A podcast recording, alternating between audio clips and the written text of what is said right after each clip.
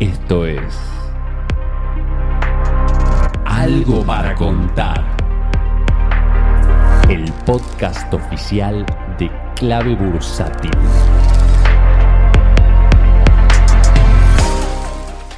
Hola, ¿qué tal? Bienvenidos a esta nueva edición de Algo para contar.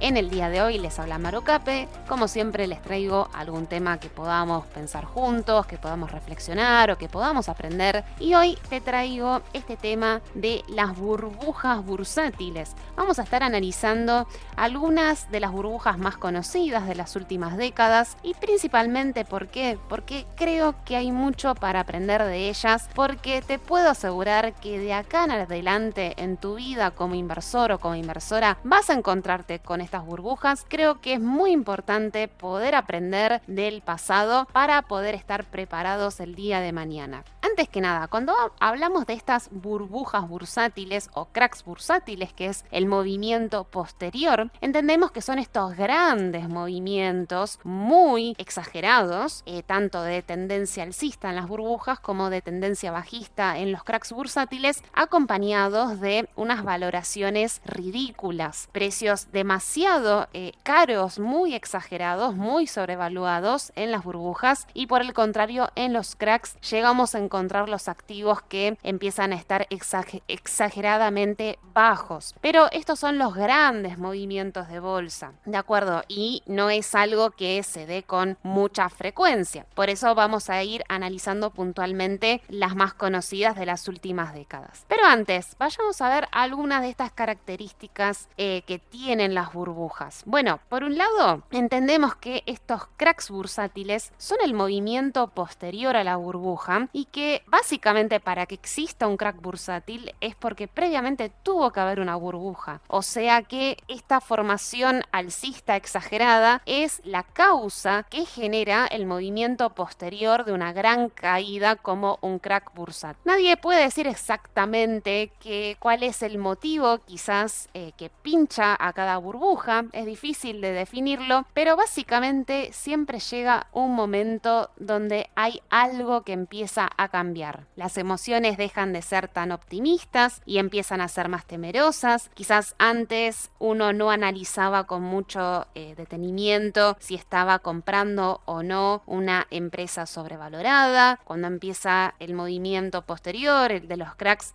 entonces es cuando empezamos a analizar más en, detalle eh, cómo están las valoraciones de las empresas, y además también entendemos que las burbujas tienen estas formas parabólicas. Y por ejemplo, para citar a Michael Barry, en lo que dice es que las parábolas no se resuelven lateralmente. Claro, eso también podría pasar, ¿no? Que luego de un gran alza, una manera de poder corregir esos excesos no es que ajusten por precio, sino por tiempo. Es decir, un precio que lateraliza puede estar ajustando, eh, por ejemplo, si eh, las ganancias de una empresa siguen en aumento, entonces con el pasar del tiempo a mismo precio en realidad las valoraciones van ajustando. Pero claro, normalmente ¿Qué vemos de la historia? ¿Qué nos enseñan estas burbujas a lo largo de la historia? Bueno, que esta forma parabólica normalmente tiene una eh, corrección de la misma velocidad e inclinación como fue en su momento alcista y después pasa a ser bajista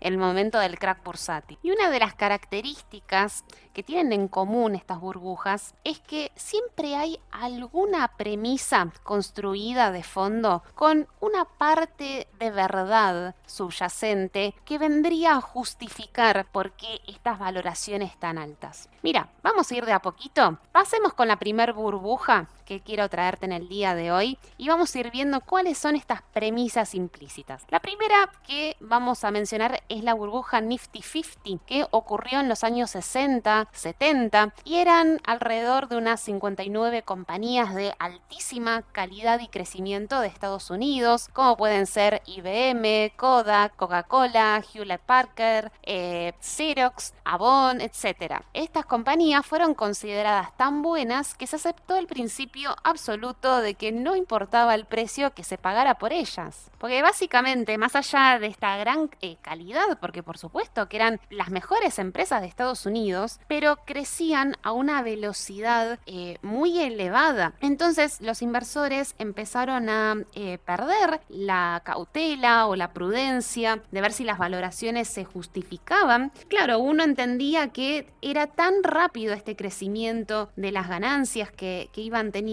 que si uno compraba un poquito cara las acciones al poco tiempo iba a estar justificado ese precio. Entonces, como vemos, acá tenemos esta premisa implícita, ¿no? Donde pareciera ser que nunca hay un precio demasiado alto para las acciones de crecimiento. Sin embargo, estas acciones que eran las mejores empresas de Estados Unidos, eh, luego de eh, pincharse la burbuja, vino su posterior crack bursátil y vemos cómo estas acciones cayeron alrededor del 80-90%. Pasemos a la siguiente burbuja, la burbuja.com, esta burbuja que ocurrió a finales de la década de los 90 y principios del año 2000. En este caso, las empresas que fueron las más eh, codiciadas en su momento eran empresas relacionadas al surgimiento de Internet. En este caso, en esta burbuja, a diferencia de las Nifty 50, no eran eh, grandes empresas de calidad, sino que eran empresas nuevas y que encima no generaban ganancias. Encima, esto quiere decir que es difícil de utilizar algún tipo de valoración tradicional, como puede ser un ratio fundamental del price to earning. Sin embargo, los inversores no tomaron tampoco la prudencia correspondiente para entender si eran o no adecuadas esas valoraciones para estas empresas, pero cuando hay tanta codicia y se forma este efecto eh, rebaño donde vemos cómo las acciones empiezan a crecer cada vez más, bueno, quizás nos olvidamos, ¿no? De eh, pensar de, quizás de una manera esta, ¿no? Como más cautelosa. O incluso los inversores más prudentes empiezan a sentirse quizás como un poco tontos, como puede ser el caso de Warren Buffett, quien fue criticado en su momento por abstenerse de comprar este tipo de compañías. Y mientras tanto uno ve cómo el resto de los inversores eh, apuestan a estas empresas nuevas y cómo se van haciendo eh, ricos en muy poco tiempo. Pero luego de las burbujas llegan los cracks acá es donde todo se empieza a dar vuelta, ¿no es cierto? Y acá también tenemos esta premisa implícita donde Internet cambiaría el mundo, donde hay un nuevo paradigma, entonces pareciera ser que una acción de comercio electrónico eh, nunca puede tener un precio demasiado alto. Y uno diría, ¿cómo puede ser? ¿El mercado nunca aprende? ¿Los inversores nunca aprenden? Bueno, pasemos a ver la siguiente burbuja, porque en cierta manera es consecuencia de las burbujas.com. Mira, vamos a hablar de las hipotecas subprime del año 2007-2008, donde se generó una burbuja, pero quizás no tanto en el mercado financiero de valores. De hecho, podemos ver que en aquel momento las valoraciones no estaban tan altas, pero se había generado una burbuja en el terreno de las hipotecas. ¿Por qué ocurrió esto? Bueno, justamente como se aprendió luego de la burbuja.com, empezaron a eh, haber más inversiones conservadoras, más de renta fija, y por ese motivo, eh, creyendo que uno estaba alejado de estas grandes burbujas financieras como la burbuja.com, finalmente se terminó formando una burbuja en este tipo de instrumentos, en las hipotecas, que en teoría eran más eh, seguras, que eran más eh, conservadoras. Y uno diría también, ¿no? ¿Cómo puede ser? ¿Los bancos no estaban viendo esto? ¿Y qué ocurre? Que sí, había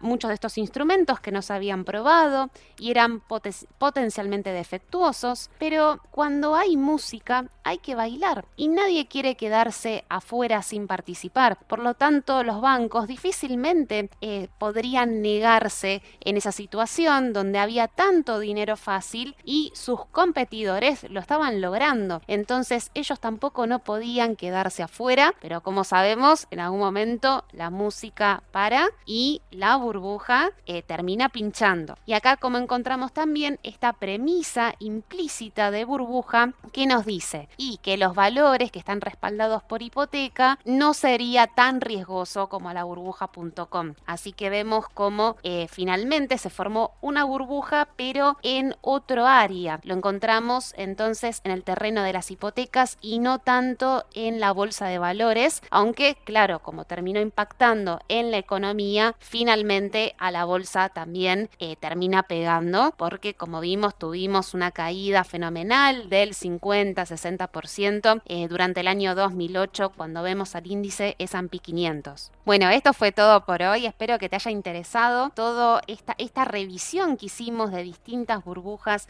históricas y como siempre podamos aprender de ellas y que nunca nos sorprendan el futuro porque te puedo asegurar que nos vamos a encontrar continuamente con este tipo de escenarios. Te mando un saludo y hasta el próximo podcast. Adiós. Si querés enterarte de la última información del mercado en tiempo real y sin costo alguno, sumate a nuestra comunidad de WhatsApp en clavebursátil.com barra comunidad. Un espacio de inversores para inversores.